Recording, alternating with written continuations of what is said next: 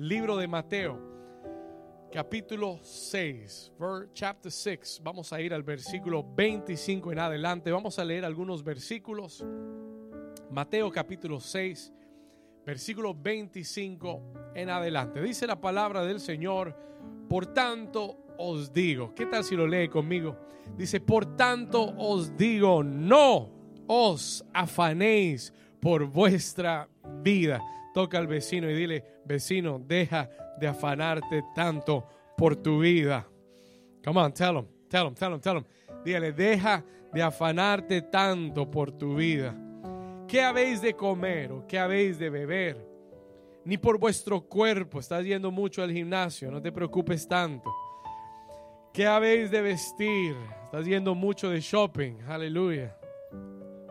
No es la vida más que el alimento y no es el cuerpo más que el vestido.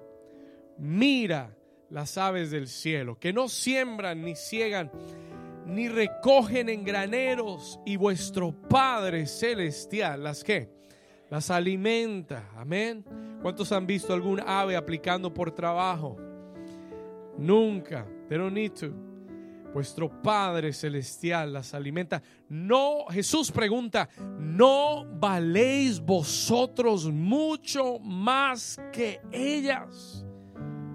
¿Y quién de vosotros podrá por mucho que se afane, y la palabra aquí afanarse es la palabra preocupación. Es la palabra preocuparse. It's the word to worry.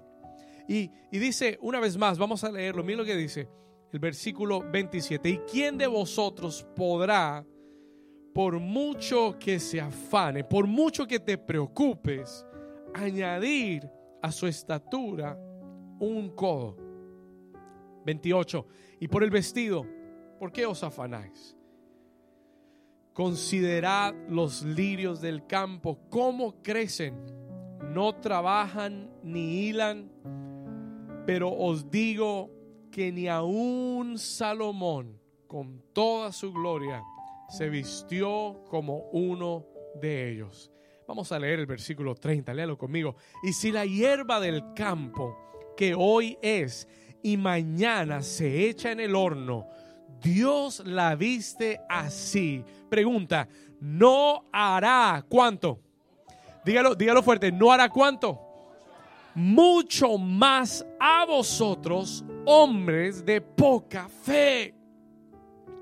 No os afanéis pues diciendo, ¿qué comeremos? ¿O qué beberemos? ¿O qué vestiremos? ¿O cómo pagaremos? Porque los gentiles, escuche, porque los gentiles buscan todas estas cosas. Pero vuestro Padre Celestial sabe, ¿qué sabe Él?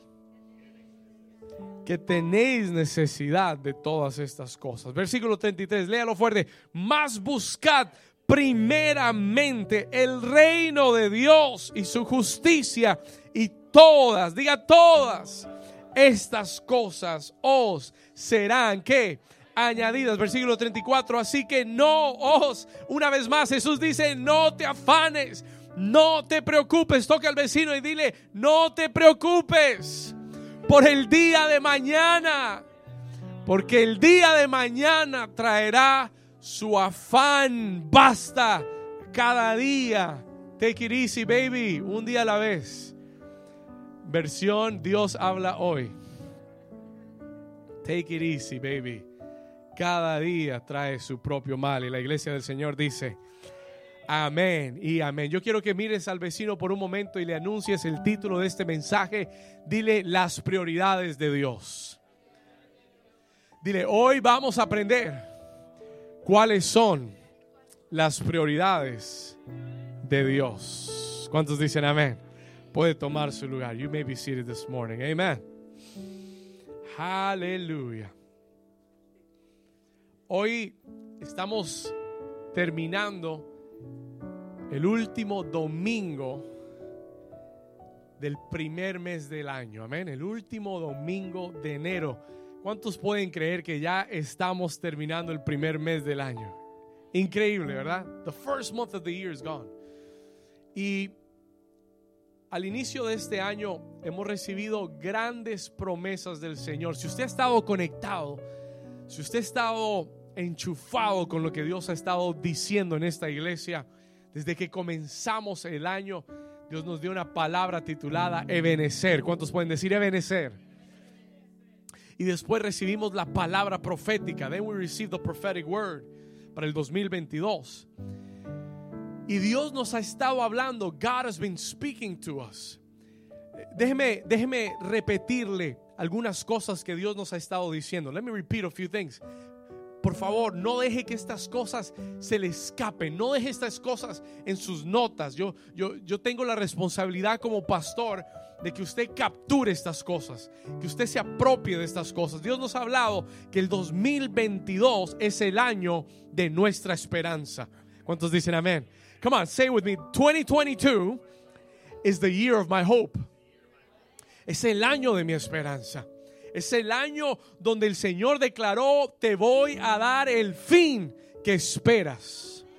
El fin de tu esperanza llegará en el 2022.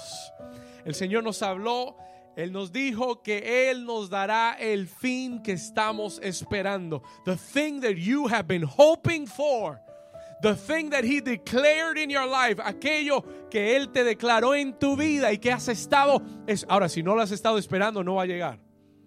Pero si tu esperanza está en lo que Dios te dijo, espéralo con esperanza porque Dios te dará ese fin. ¿Cuántos dicen amén?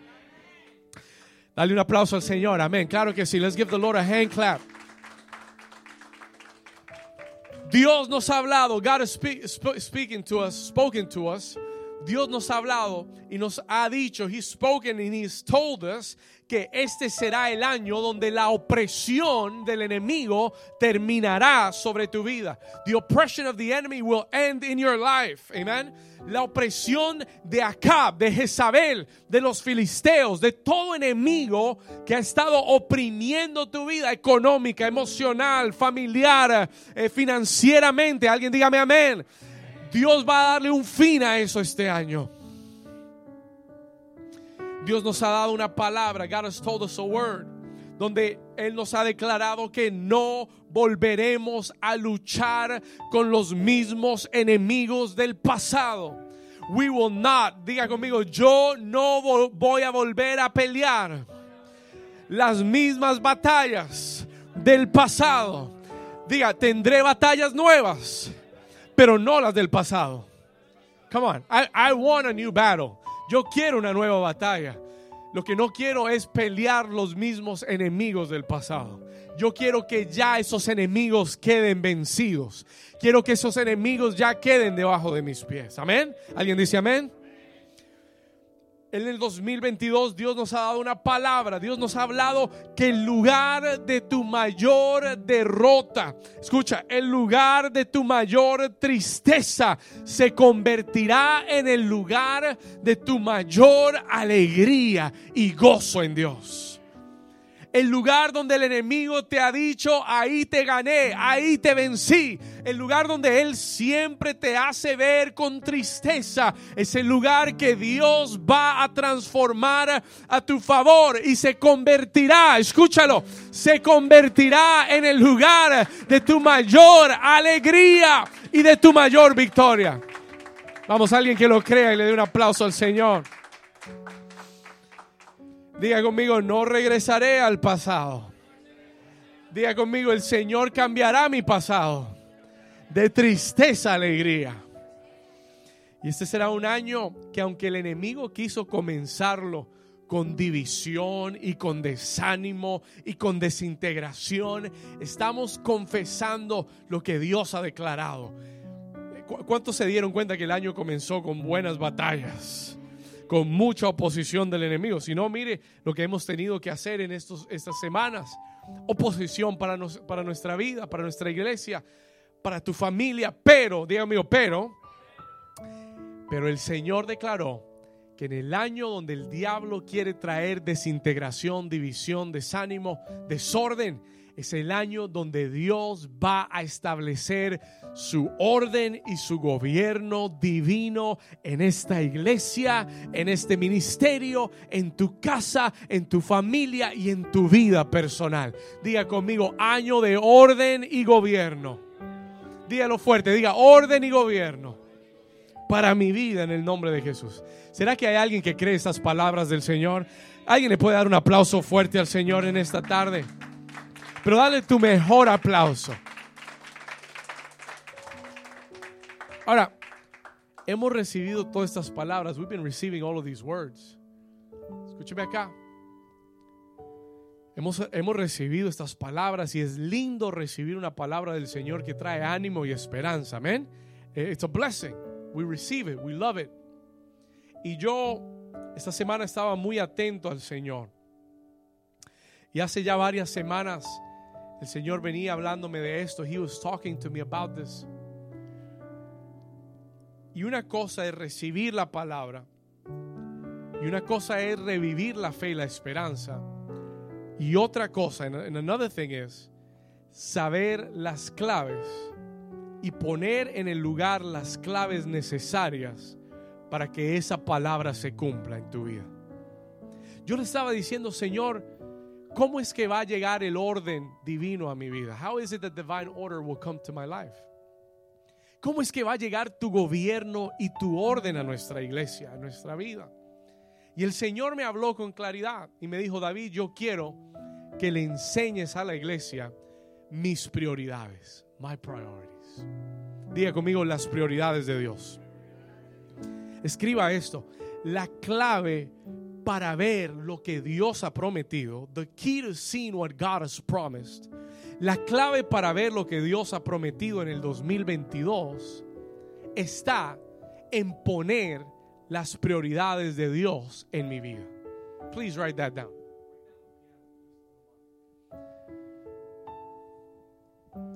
La clave para ver todas estas promesas comienza con establecer las prioridades correctas en mi vida. Escúcheme lo que le voy a decir. No todo el que ha oído estos mensajes, no todo el que ha oído estas prédicas y el que ha escuchado esta palabra y que ha dicho, Señor, yo lo creo, no todos lo van a experimentar. No todos lo van a ver. Not everyone will see it. Y le voy a decir por qué. Por una sencilla razón. Porque muchos van a oír y se van a entusiasmar, pero muy pocos van a tomar las llaves y van a poner las prioridades en orden en su vida.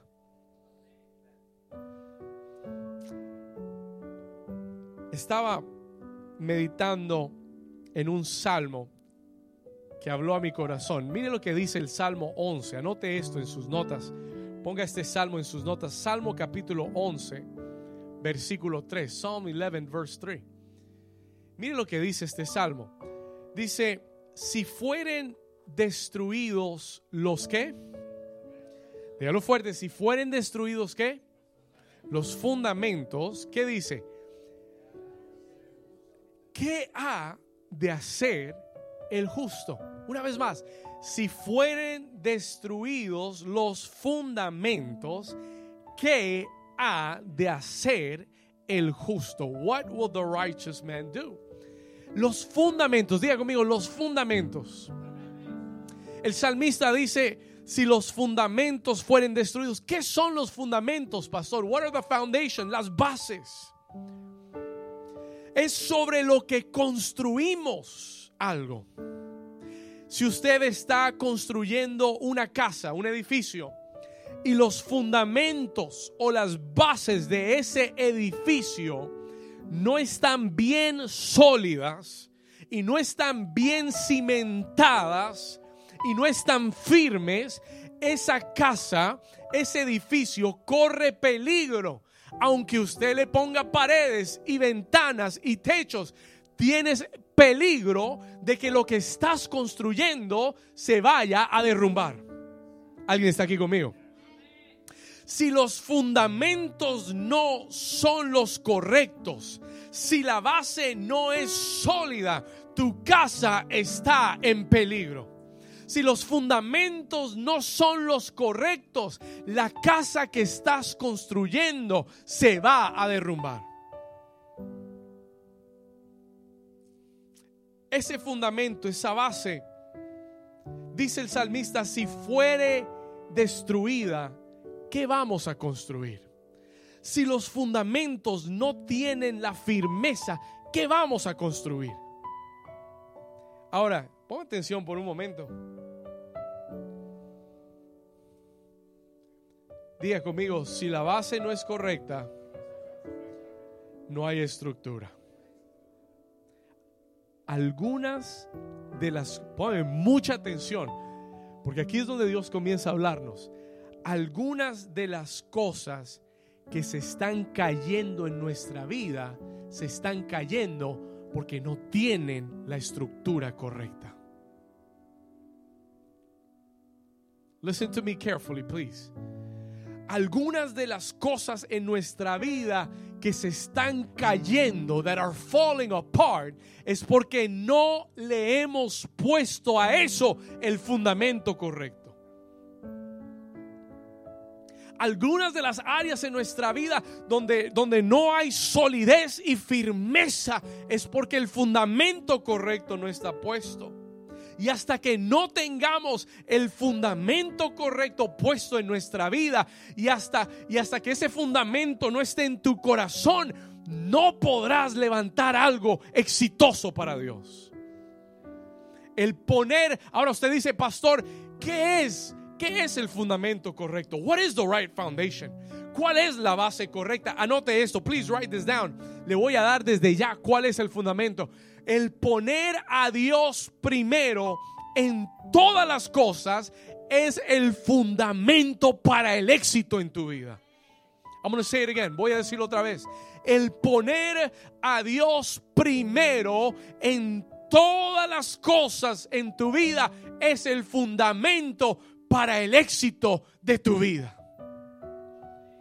I'm going to explain it to you in a second. El poner a Dios primero en todas las cosas es lo que te garantiza el éxito. El salmista lo dijo en otro texto. Él dijo, si Jehová no edificara la casa, si Jehová no edificare la casa, en vano trabajan los que la edifican.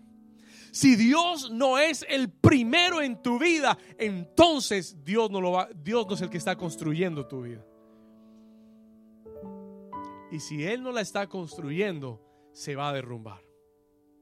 Tarde o temprano vendrá un viento, vendrá una tormenta, vendrá una marea, algo sucederá. Y si Dios no fue el que la construyó, porque Él tuvo el primer lugar, it's going to fall apart. ¿Alguien está aquí conmigo? Y cuando yo meditaba en esto, while I was meditating on this, I realized something. Me di cuenta de algo. Las prioridades en tu vida son lo que determinan el orden en tu vida. Estamos hablando del año de orden y gobierno como pastor yo traigo el orden de Dios a mi vida? ¿Cómo traigo el gobierno de Dios a mi vida? Tienes que arreglar tus prioridades. You gotta fix your priorities. Pon mucha atención. Yo conozco, yo conozco mucha gente linda de Dios, mucho pueblo de Dios, gente hermosa, gente bella que amo, pero que no conocen la importancia no tienen clara la importancia, no saben lo que es poner a Dios primero en sus vidas. Y vienen y dicen, pastor, ¿por qué mi casa se está derrumbando? ¿Por qué mi economía se está derrumbando? ¿Por qué mi vida emocional se está derrumbando? Es sencillo, porque edificaste sobre el fundamento incorrecto. Porque el fundamento incorrecto está puesto. Y cuando el fundamento incorrecto está puesto en tu vida, tarde o temprano se va a comenzar a derribar. A derrumbar. Puedes sostenerte por un tiempo. It could sustain you for a while. puede sostenerte por una temporada, pero no va a aguantar el peso de lo que viene. Una vez más, las prioridades en tu vida determinan el orden en tu vida. They determine the order of your life. Cuando Dios está primero en tu vida, pay attention to what I'm about to say. Cuando Dios está primero en tu vida, cuando Él es tu prioridad, when He is your priority, Dios se encargará de poner todo lo demás en orden en tu vida. Yo tengo gente que viene, se sienta conmigo en consejería y me dice, pastor, tengo este problema en la casa, tengo este problema en el trabajo, tengo este problema eh, en, en, las finanzas, tengo este problema emocional. Y tienen una cantidad de problemas y me dicen, pastor, what do I do? How do I get this in order? ¿Cómo puedo ordenar mi vida? Y yo le digo, primero lo primero. ¿Cómo estás con Dios? Porque si, si tu relación y tu caminar con Dios no está en orden, olvídate de lo demás. Pero cuando tú te, te, propones poner a Dios primero en tu vida, cuando Dios es la prioridad, te, te, te, tengo una buena noticia. I've got good news for you. ¿Sabes lo que va a suceder? Dios mismo se va a encargar de darle orden a todas las demás cosas que hay en tu vida. La Biblia dice en Génesis capítulo 1 que cuando Dios miró la tierra estaba desordenada y vacía. Y Dios no le gustó el desorden ni le gustó que estuviera vacía. ¿Cuántos dicen amén? Y como Dios entró a la tierra, Él dijo, sea la luz. Y comenzó a organizar, a ordenar y a llenar todo lo que estaba desordenado y vacío. Cuando Dios toma el primer lugar en tu vida, Él viene a lo que está desordenado, Él viene a lo que está vacío y comienza a llenarlo, comienza a ordenarlo y comienza a bendecirlo. Si tú lo crees, dale tu mejor aplauso al Señor. Come on.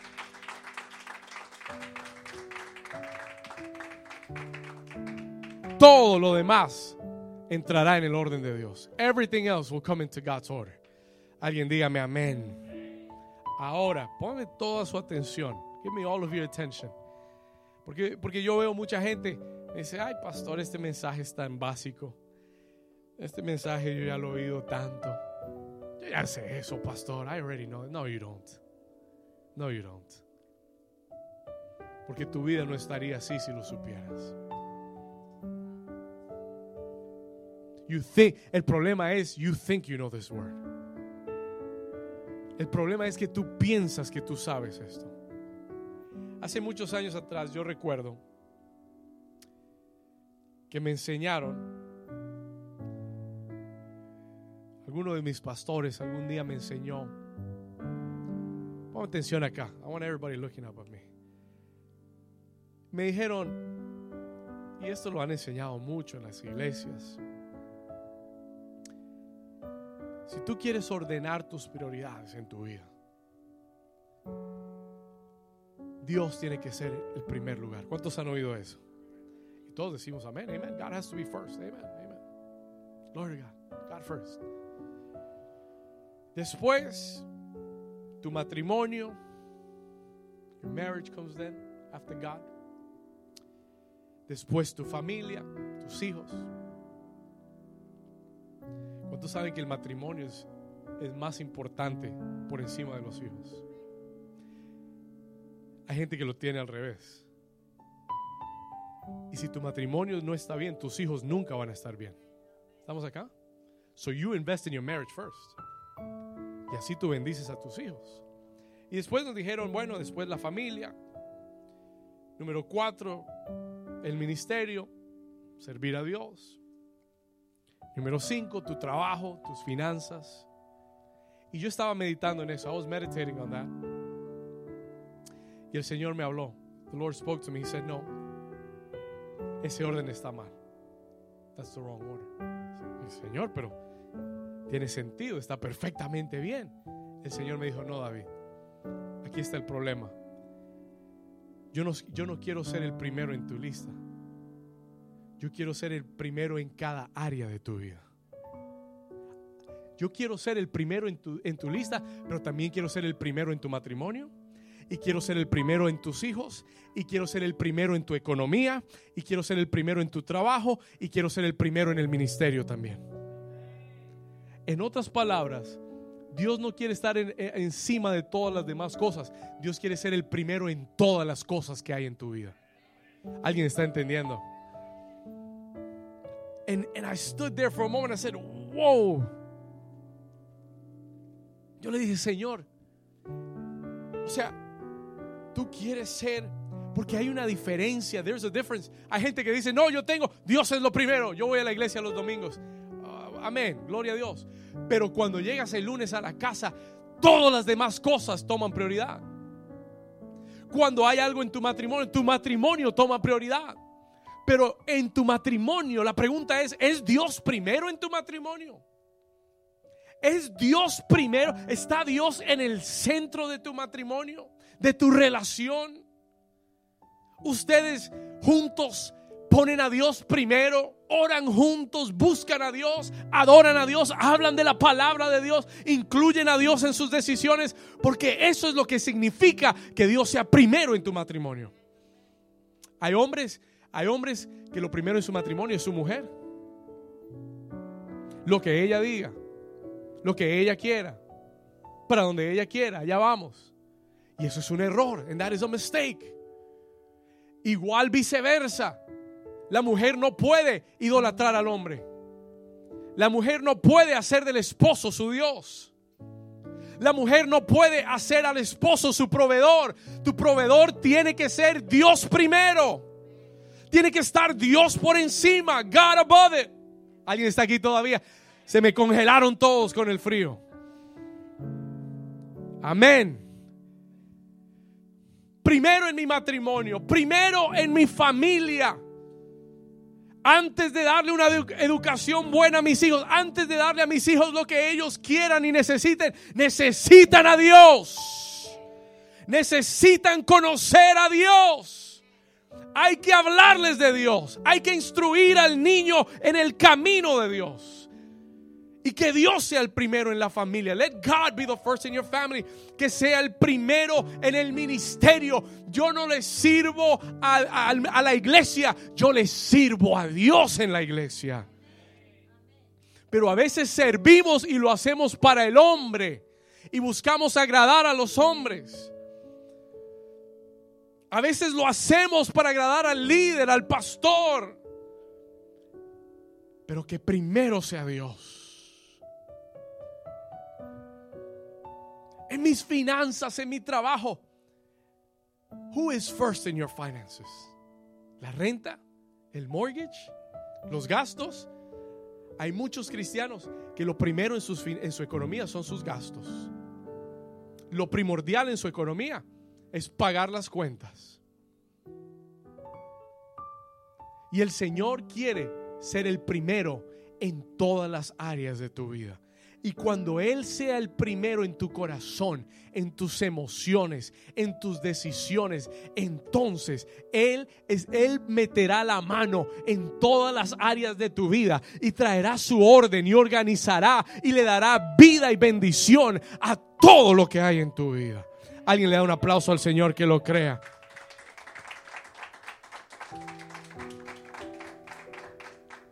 Cuando tú pones, una vez más, se lo voy a decir, let me say it one more time, until it gets through your hard head. Escúcheme, hasta que se le meta por esa cabeza dura. Pon atención, el poner a Dios primero en toda área, no, no sobre todas las áreas, no, en toda área de mi vida, es el fundamento que traerá la bendición de Dios a todas las áreas de mi vida. You've got to understand. Tienes que entenderlo. En el libro de Mateo capítulo 6, Matthew chapter 6. Vamos a ir a la escritura por un momento. En el libro de Mateo capítulo 6. Escuche esto, en Mateo capítulo 6. Jesús está dialogando con sus discípulos. He's talking to his disciples. Y este es uno de mis capítulos favoritos. This is one of my favorite chapters. Este es uno de los capítulos favoritos de, los, de, mis, de mis capítulos favoritos en los evangelios. Jesús toma este capítulo y comienza en el capítulo 6 a hablar acerca de la oración. Si usted lee anteriormente, él habla de la oración. He talks about prayer. Pero en los siguientes versículos, desde el versículo 25 en adelante, él está enseñándole una lección muy importante a sus discípulos y a sus seguidores. Y Jesús les dice, comenzando, y yo le voy a dar algunas lecciones. Let me give you some lessons. vamos a hacer esto, eh, vamos a sintetizarlo. Le voy a dar lecciones del capítulo 6 que Jesús le dio a sus discípulos. I'm going to make it easy for you to digest. Lo primero que él les dice en el versículo 25 es no os afanéis. Please write that down. Escriba esto, por favor. Él dice, no se afanen. No se afanen por las cosas de esta tierra. Please write this down. No y esa palabra afán es la palabra preocupar. Es the word to worry. Jesús le dice a sus discípulos, yo no quiero, el Padre no quiere que ustedes vivan preocupados por las cosas de esta tierra. Él no lo sugiere, Él lo ordena. Él no nos está dando un consejo, nos está dando un mandamiento. This is a commandment for us. Si tú vives preocupado por las cosas terrenales, es porque tu mente aún no ha sido renovada. Si tú vives preocupado por las cosas de la tierra, es porque aún no has conocido quién es tu Padre Celestial. So the first thing Jesus says is, no te afanes, no te preocupes. ¿Por qué no me voy a preocupar, pastor? No te preocupes por la comida, pastor, pero los precios de la comida están subiendo. No te preocupes. Pero la inflación, pastor, la leche está más cara. No, dígale al vecino, no te preocupes. ¿Cuántos dicen amén? Pastor, la carne se subió, me, voy a volver vegetariano. No te preocupes. Dígale al vecino, no te preocupes por la comida. No te preocupes por el vestido. No te preocupes por, por las necesidades naturales físicas. Mire lo que Jesús dice, versículo 25. Por tanto, os digo, no os afanéis por vuestra vida por qué habéis de comer o qué habéis de beber, o por vuestro cuerpo, qué habéis de vestir, porque Jesús dice, la vida es más que el alimento. Diga conmigo, la vida es más que el alimento y el cuerpo es más que el vestido. Alguien dice amén. Y en los próximos versículos, en el versículo 26, Jesús comienza, he begins to say this, él comienza a decirles, yo quiero que ustedes miren por un momento las aves de los cielos. Begin to look at the birds of the sky. Él les dice, miren las aves de los cielos. Las aves que no siembran, no cosechan. Y dice Jesús, y vuestro Padre Celestial, las que las alimenta diariamente. Siempre tienen para comer. Ellas no andan preocupadas que van a almorzar. Ellas no andan preocupadas que voy a cocinar en la tarde. Ellas no andan pensando, ¿será que está abierto ceviche 105? ¿Estamos acá? Ellas solamente saben que van a tener que comer. Oh my God. ¿Y sabe lo que Jesús dice? You know what Jesus says? Jesús dice, solamente recuerden esto, ustedes valen más que las aves. ¿Cuántos dicen amén?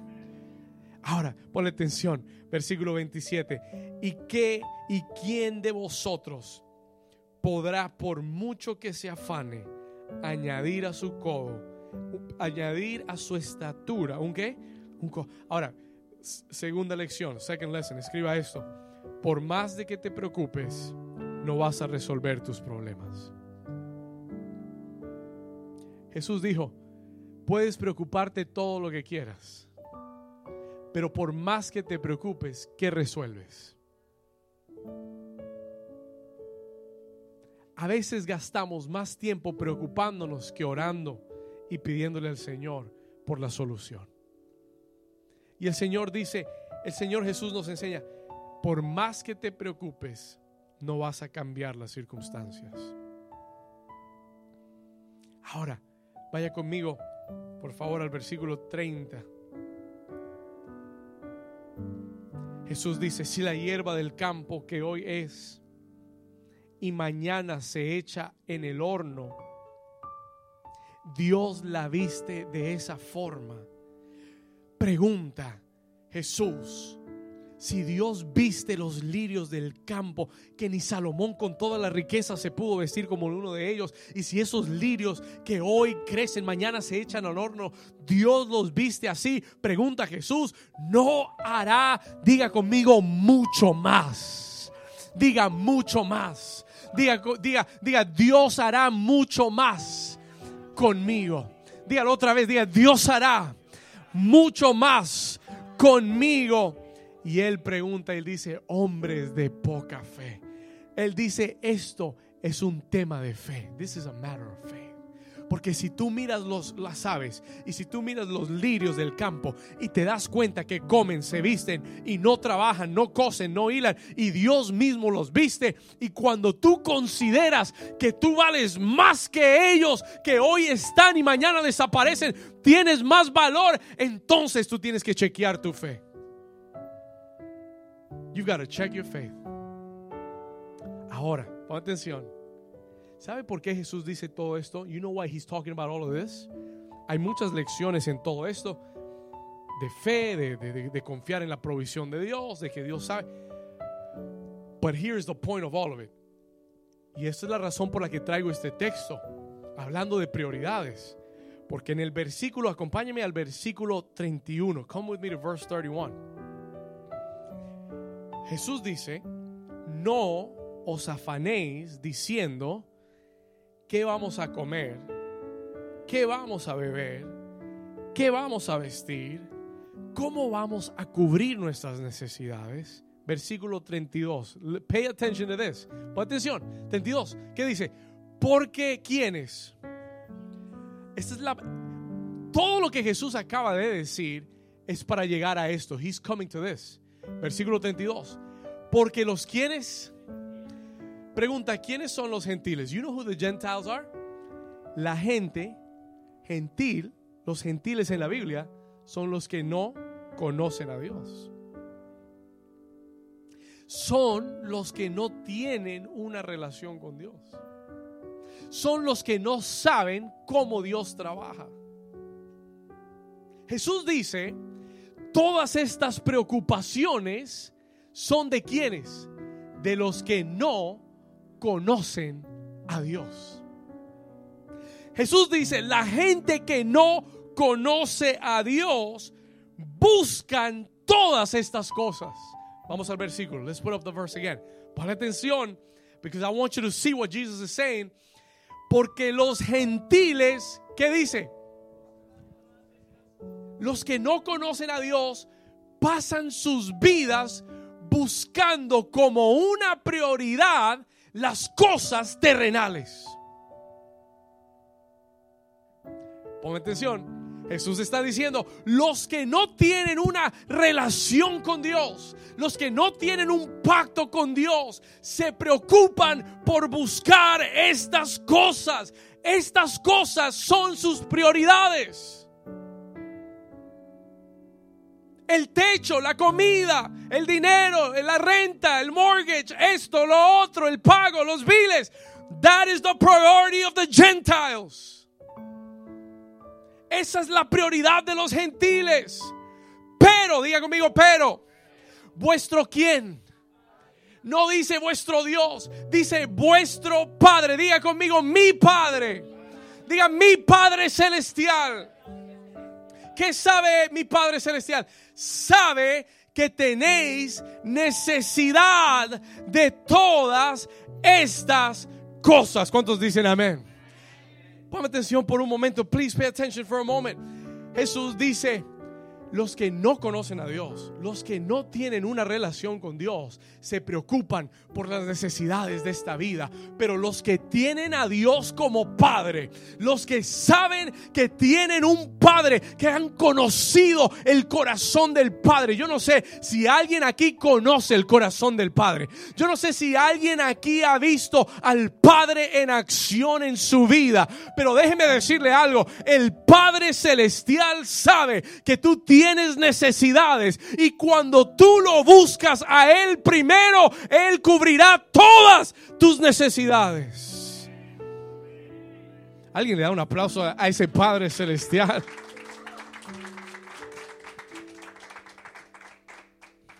Si conoces al Padre, si Él pregunta, yo sé que aquí hay muchos padres y hay muchos padres viéndonos online en esta mañana.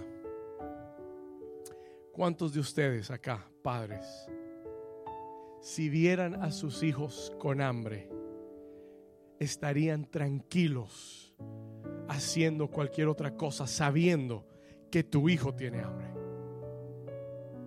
¿Cuántos padres aquí, si vieran a su hijo desnudo, no correrían para darle el vestido? Si vieran a sus hijos con necesidad, no se sacarían el pan de la boca para dárselo a ellos. ¿Alguien está aquí conmigo? Si nosotros que somos malos, sabemos y tenemos buenos sentimientos para con nuestros hijos. La pregunta es, ¿cuánto más no te dará el Padre Celestial si Él es tu Padre y tú eres su Hijo? ¿Cuánto más no proveerá ese Padre para tu vida lo que te hace falta y lo que tú necesitas? ¿Cuántos están entendiendo la palabra? Y por eso viene el próximo versículo. Here comes the next verse. Versículo 33. Sígame acá, iglesia. Jesús dice, ustedes que son hijos del Padre, ustedes que tienen una relación con su Padre Celestial. David, el salmista, decía, no he visto justo desamparado, ni sus hijos, ni su simiente que mendiguen el pan. David decía, hay un Padre Celestial que provee tus necesidades. Jesús dice, si ustedes tienen ese Padre, dejen de estar buscando lo que los gentiles buscan. Dejen de hacer una prioridad las necesidades naturales y busquen, léalo conmigo, por favor, léalo como si lo entendiera. Diga, bus, más buscad. Primera, ¿cuándo? Más buscad primeramente, ¿qué cosa? El reino de Dios y, y su justicia y todas estas cosas os serán, ¿qué cosa? Diga, vendrán por añadidura. Pero ¿cuándo van a venir añadidas? ¿Cuándo? ¿Cuándo? ¿Cuándo? When are they going to come? When?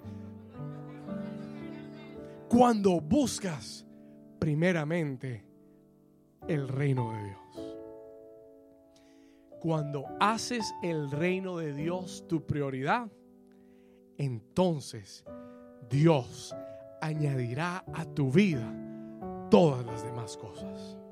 Cuando tú vives preocupado por las demás cosas, entonces Dios te va a decir, bueno, si eso es lo primero que buscas, resuélvelo tú. You solve it. Ahí te dejo el chicharrón para que lo resuelvas. Así decimos en Colombia. Can I tell you something? ¿Puedo contar algo? Déjame decirle algo rápido. Let me tell you this quickly. Desde que yo tengo 13 años, yo aprendí. Yo no lucho con esto ya en mi vida. I don't fight with this in my life. Hay áreas en las que, claro que sí, tengo que poner a Dios primero. Pero desde que tengo 13 años, yo aprendí esta lección. I, I learned this lesson. Yo recuerdo que a los 13 años de edad yo estaba en mi iglesia y recibí el ejemplo de mi papá mi papá servía al Señor con todo el corazón y era el primero en llegar a la casa de Dios, el primero en dar lo mejor a Dios. Y de niño vi ese ejemplo y marcó mi corazón. Y cuando cumplí los 13 años de edad y tocaba en la iglesia, yo recuerdo que el pastor me, me pidió un día y me dijo, David, tú puedes, ninguno de los músicos viene los martes, tú puedes venir el martes y ayudarme en la reunión de oración. Y yo le dije, claro, pastor. Y estaba todos los martes. Después me dijo, en, la, reunión del viernes puedes venir. Yo le dije, claro, pastor, yo te ayudo. Y estaba todos los viernes. Los domingos estaba en la casa del Señor. Puse a Dios una prioridad. Cuando llegó la época de esa, esa época en la juventud para trabajar, todos mis amigos comenzaron a, a buscar trabajos y a ganar dinero. Estábamos todavía en la escuela, en el bachillerato. Y yo buscando trabajo, porque mi papá me dijo, bueno, hijo, es como que es hora de trabajar, ¿no? Y yo dije, amén, bueno, amén, vamos a trabajar. Y comencé a buscar trabajo y todos los trabajos que buscaba no me dejaban servir los martes. Me afectaban el horario los viernes, me afectaban el horario los domingos. Y yo, y yo estaba batallando, and I was battling. Yo batallaba y le decía, Señor, ¿será que sí? ¿Será que no? Pero tú conoces mi corazón. Dios conoce tus intenciones, pero solamente cuenta tus acciones. Amén. Hay gente que dice, Dios conoce mi corazón, pero haces todo lo contrario a lo que Él te dijo.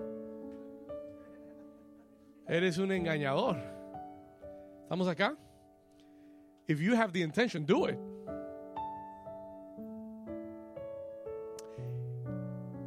A los 14 años de edad, 15 años de edad, yo decidí, I decided in my heart, yo no voy a tomar ningún trabajo, ni, no voy a comprometer el tiempo de servir a Dios. Dios primero. Diga conmigo, Dios primero. Y todo el mundo tenía trabajos menos yo.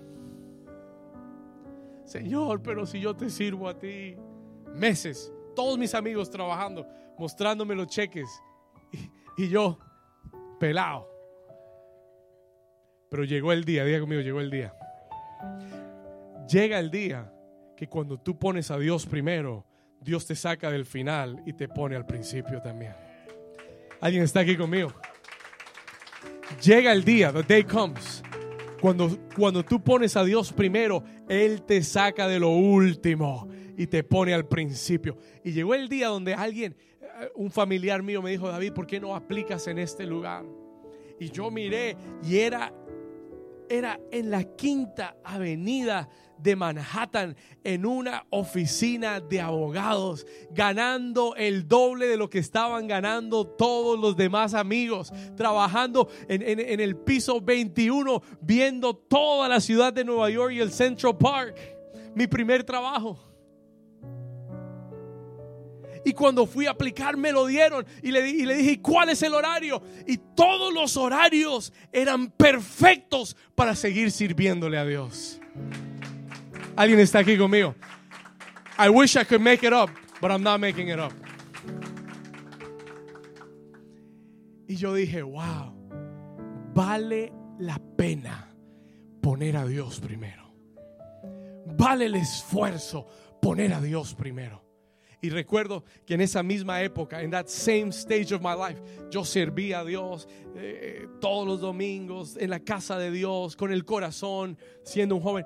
Y recuerdo que un día, I remember one day, al final de una reunión, ya cumpliendo yo los 18 años de edad, al final de una reunión, una pareja de la iglesia mayor se me acercó, viene y me dice, eh, David, eh, el Señor nos habló. Y yo le dije, ¿qué les dijo el Señor? El Señor nos puso en el corazón regalarte nuestro carro. Que, tenía dos, tres años. It was a two, three year old car. Un Mitsubishi, a silver Mitsubishi Galant. Para un, para, un, para un joven de 18 años que no tenía plata para un carro, y llegaron y me dijeron, el Señor nos puso en el corazón regalarte nuestro carro. The Lord told us to give you our car. Aquí están las llaves, aquí está el título, no tienes que pagar nada, es tuyo, it's yours. Y yo me di cuenta, and I realized, mire, yo no me angustié por un carro, yo no me preocupé por un carro. ¿Sabe lo que yo hice? Busqué a Dios primero. Y el Señor cumplió su palabra. Y hay gente que, me, que, que oye ese testimonio y dice, wow, pero pastor, eso sí le sucedió. Tengo testigos, I got witnesses que le pueden contar. Y yo lo he visto en toda mi vida. I've seen it in all my life. Cuando tú pones a Dios primero, Dios traerá todo lo que necesitas. Porque Él sabe lo que necesitas. Él sa ¿Sabes cuál es tu problema? Que tú andas más preocupado por esas cosas que por buscar a Dios.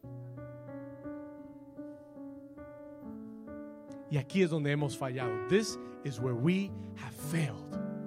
Y si el 2022 va a ser diferente, tú tienes que cambiar tus prioridades. And this is why God is giving you this message. Por eso Dios te está dando este mensaje hoy.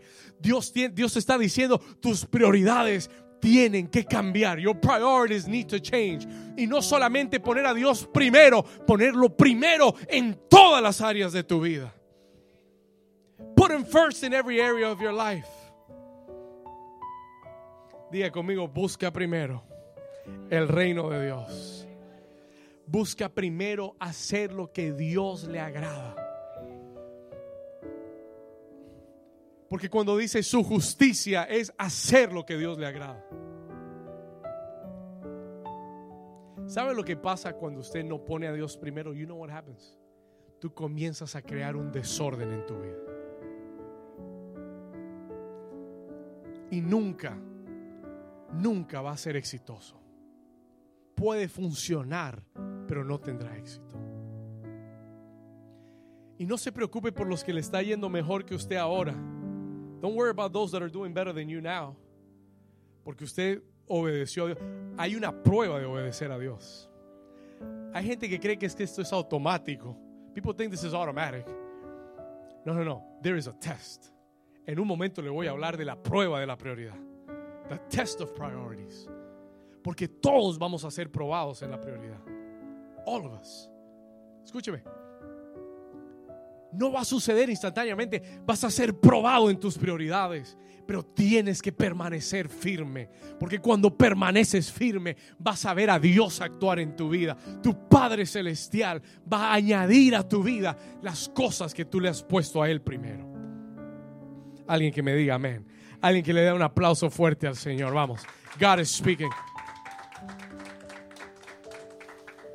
Déjeme darle esto rápido. ¿Cuál es el principio de las prioridades? The principle of priorities. Anote esto. The principle, el principio de la prioridad en tu vida. ¿Por qué es tan importante las prioridades? ¿Por qué son tan importantes las prioridades en mi vida? Porque lo que haces con tu prioridad determina el destino de lo demás. Anótelo. Lo que haces con lo primero en tu vida, what you do with the first in your life, determines the destiny of the rest of the things in your life. Voy a decirlo una vez más. Lo que hagas con lo primero determina el destino de lo que queda en tu vida.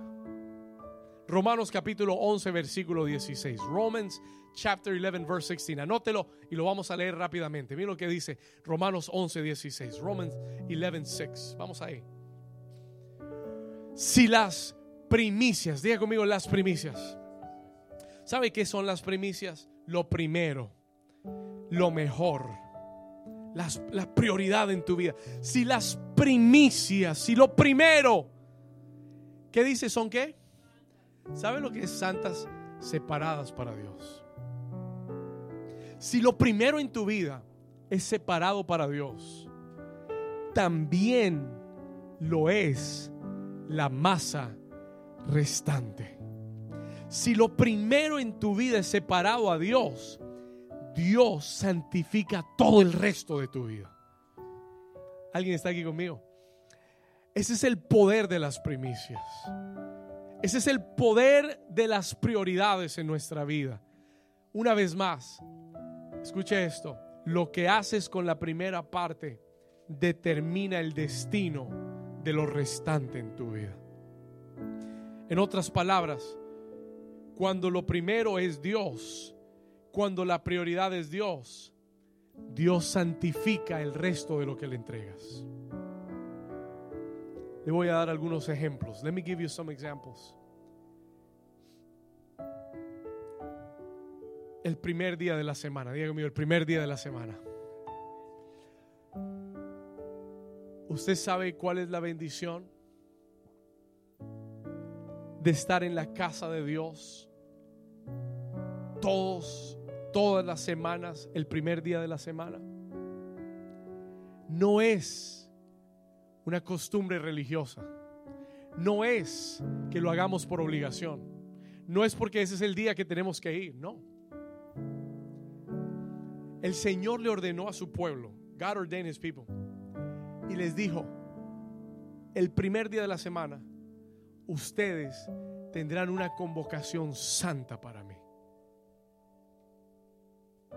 Y me entregarán ese día. Ese día no trabajarán. Said that day you will not work el primer día de la semana es tan significativo que vengamos a la casa de Dios y que sirvamos a Dios y que adoremos a Dios y que recibamos la voz de Dios para guiar nuestra vida. ¿Por qué? Porque lo que haces con lo primero determina el destino del resto de la semana. ¿Estamos acá? That's what happens when you give God the first day of your week. Es lo que sucede, es la bendición de venir a la casa de Dios y darle a Dios el primer día de la semana. Dios dice, tú me das lo primero y yo bendigo el resto de tu semana. Ahora, lo importante es que usted, ven, que usted venga, no obligado ni a regañadientes. Porque hay gente que viene, pero le hace más bien estar afuera. ¿Estamos acá? ¿Sabes por qué? Porque no vienes con el vienes con el cuerpo, pero el corazón lo dejas afuera. Y esto no es una cuestión de hacer lo correcto con el corazón incorrecto. La, la prioridad eh, sucede en el corazón. It happens in the heart tiene que ser en tu corazón. Porque hay gente que hace lo correcto externamente, pero internamente está haciéndolo regañado, forzado. ¿Estamos acá? You're doing it forced. ¿Y sabe lo que Dios está viendo? Más que tus acciones. Él dice, tú estás en el lugar correcto, pero tu corazón no es el correcto. Dios le dijo a su pueblo, ustedes de labios me adoran, pero su corazón está lejos de mí. Cantan las canciones correctas, dan la ofrenda correcta, hacen todo bien externamente, pero en su corazón ustedes están lejos. Señor dijo, no me traigan esa ofrenda.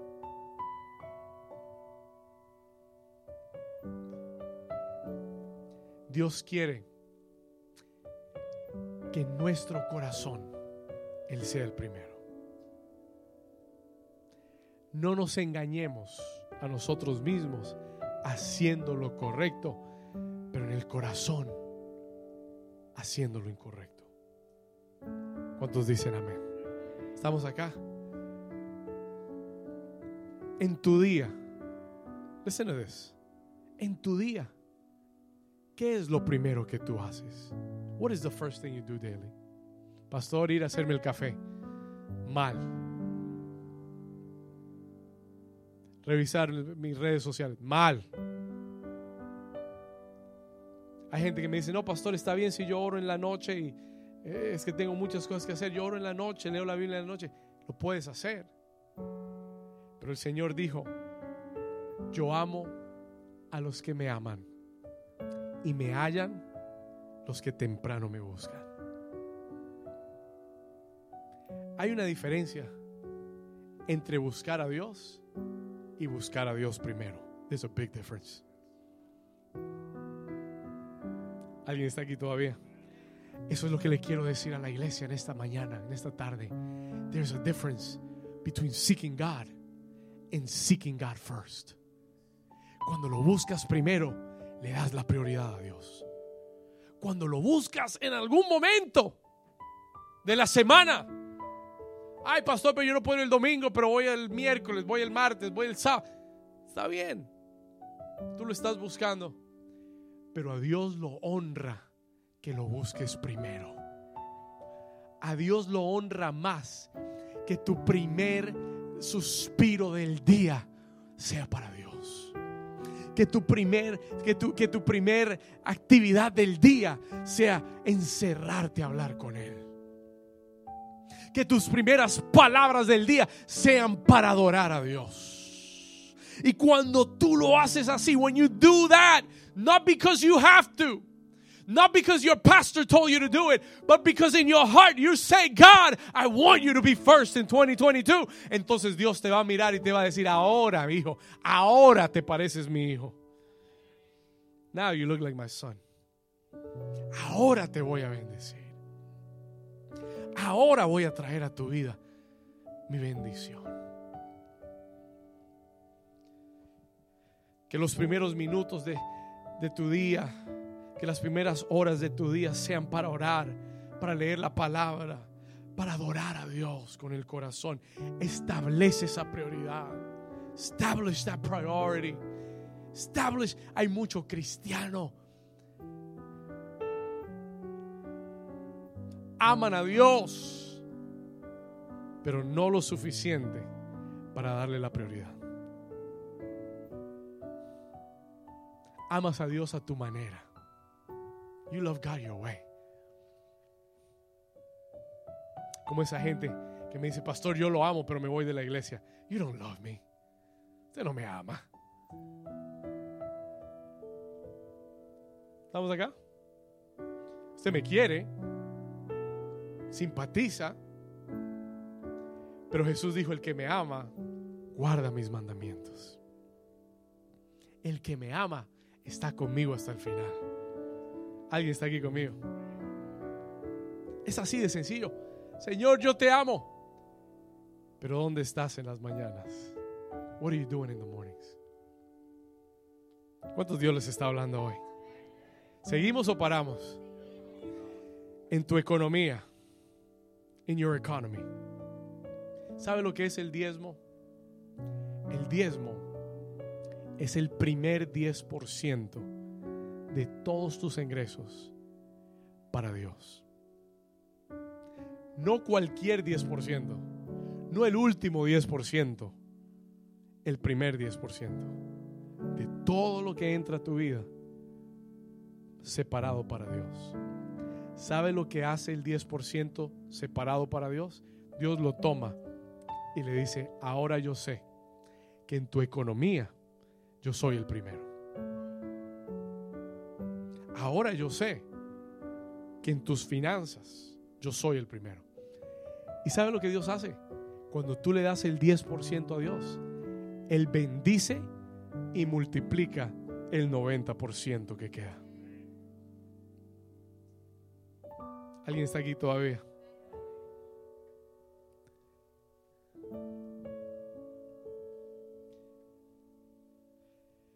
Yo entendí financieramente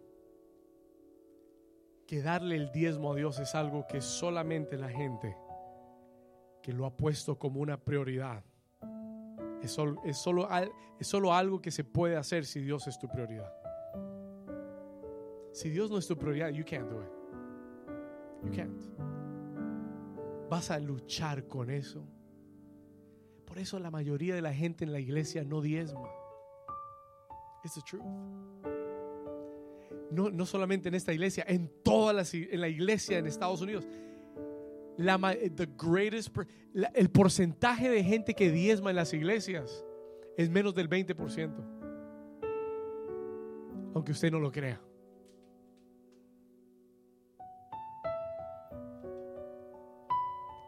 ¿Qué dice eso de nuestro corazón?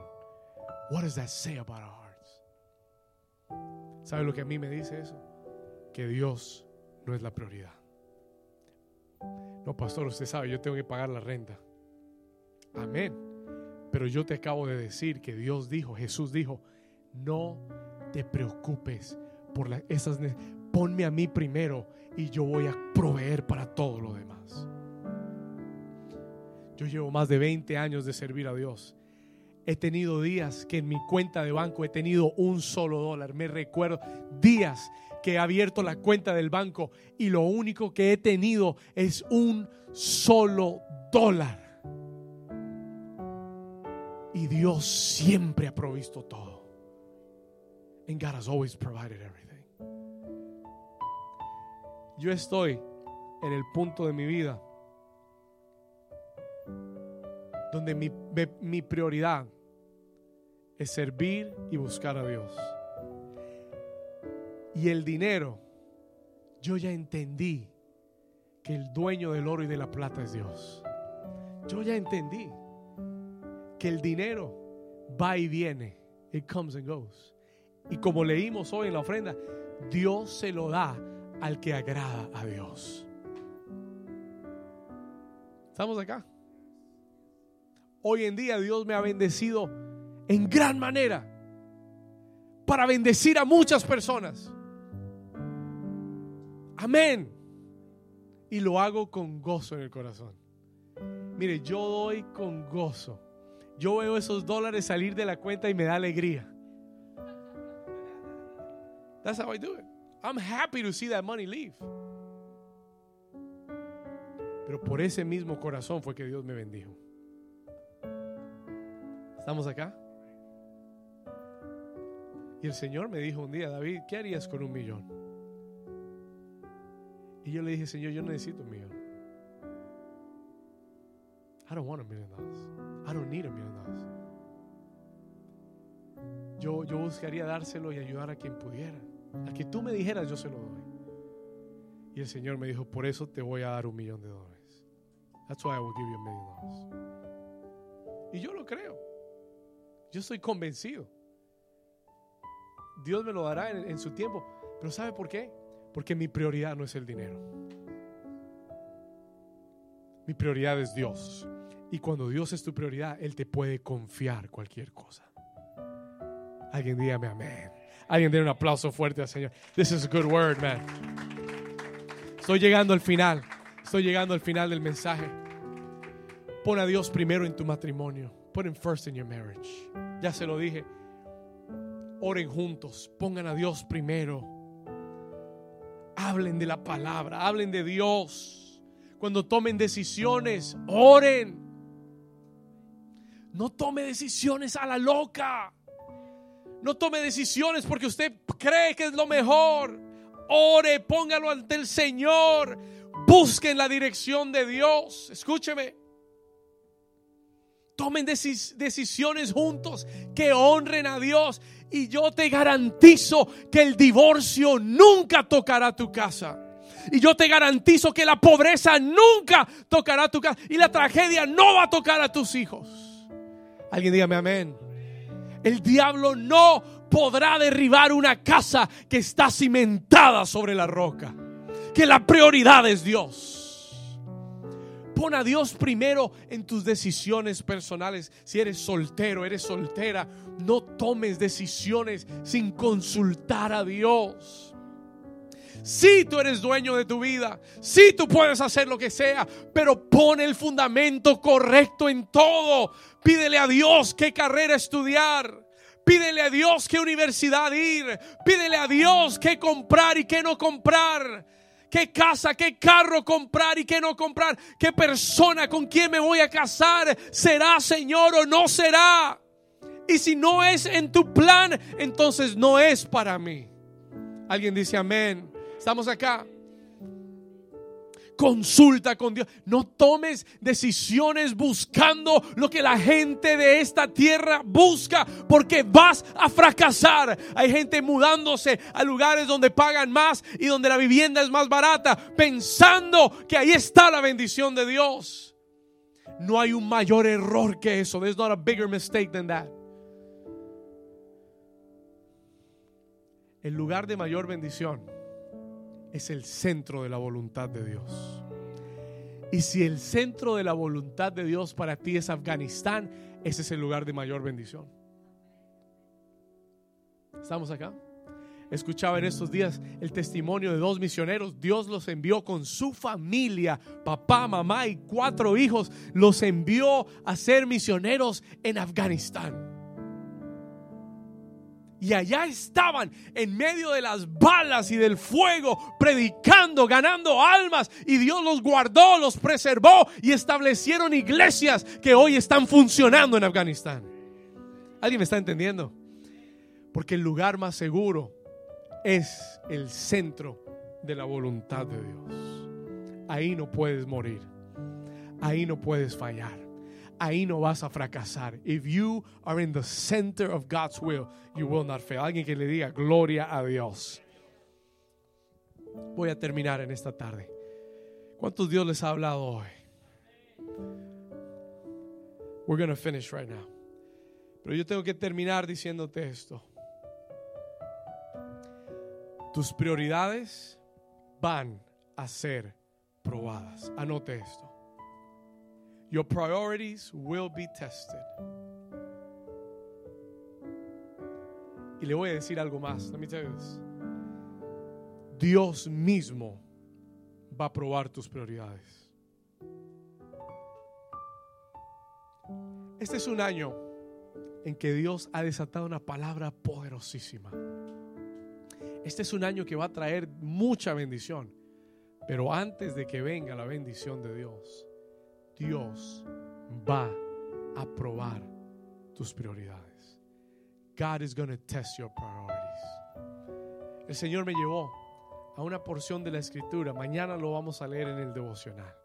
La Biblia dice que Abraham esperó una promesa por 25 años. 25 years of his life he waited for a promise. Y pasados los 25 años, Dios le da a Isaac. Abraham tenía 100 años de edad, Sara tenía 90 años de edad. Y a los 100 años, Abraham es padre de un hijo. ¿Cuántos saben que Dios cumple sus promesas? Amen. Ahora, here's the best part of the story. Esta es la mejor parte de la historia que muchas veces no hablamos. Cuando Isaac cumple alrededor de 12, 13 años, un día Dios le habla a Abraham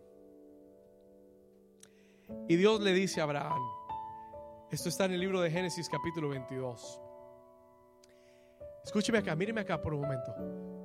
Dios le dice a Abraham, toma a tu hijo, a tu único hijo, el que Dios reconoció. Toma a Isaac y ve al lugar que te voy a mostrar, porque yo quiero que tú me lo entregues a mí y lo sacrifiques para mí.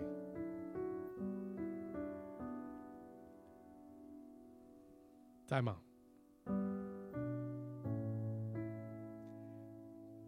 Haga su tarea y lea el capítulo y se va a dar cuenta que la Biblia dice que Dios hizo esto para probar a Abraham.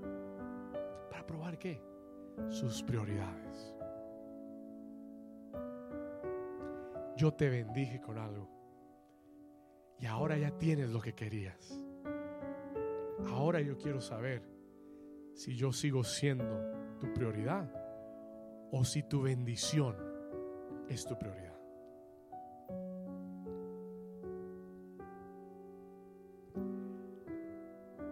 Abraham me impacta. Porque la Biblia dice que la siguiente mañana tomó al niño, tomó la leña, tomó el cuchillo y le dice, hijo, nos vamos. Papá, ¿dónde vamos? Vamos a hacer un sacrificio al Señor. Y en medio del camino el niño le dice, Isaac le dice, Abraham le dice, papá, tienes el fuego, tienes la leña, tienes el cuchillo. ¿Dónde está el sacrificio? Y le dice, mi hijo, tranquilo, Dios proveerá. Alguien diga conmigo, Dios proveerá. God will provide. Abraham llega al lugar. Dios le dice, ahí es, en ese monte. Abraham construye el altar. He builds the altar. Amarra a su hijo al altar. Pone la leña en el altar. toma aquel cuchillo y lo levanta. ¿Sabe por qué? Porque para Abraham, Dios era más importante que su familia, que su hijo. Estaba por encima de la bendición que había recibido. Abraham dijo, Abraham said, dice el libro de Romanos acerca de Abraham, que Abraham dijo, yo sé que el que me bendijo con ese hijo puede levantarlo de la muerte o puede darme otro hijo. Pero yo prefiero honrar a ese Dios antes que quedarme con la bendición y deshonrar al Dios que me bendijo. Toca al vecino y dile, Dios va a probar tu prioridad. God will test your priorities. ¿Sabe que el próximo domingo vamos a traer algo sacrificial? We're going to bring something sacrificial. Isaac fue una ofrenda sacrificial. ¿Cuántos saben que si no lo hacía de corazón no lo podía hacer? Muchos han separado algo para Dios y tal vez lo has estado pensando. Uy, Dios mío, ¿será que... Diga conmigo, la prueba de tus prioridades. Dios va a probar tus prioridades, pero le voy a decir por qué. Let me tell you why. Y con esto termino. Dios va a probar tus prioridades porque Él quiere, anhela y desea bendecir tu vida. Pero Él solo bendecirá a aquellos que lo ponen a Él primero. Y cuando Abraham levanta el cuchillo en Génesis capítulo 22, versículo 11, sígame en estos versículos y aquí cerramos. Dice la escritura, entonces el ángel de Jehová le dio voces desde el cielo, lo llamó y le dijo, Abraham, Abraham.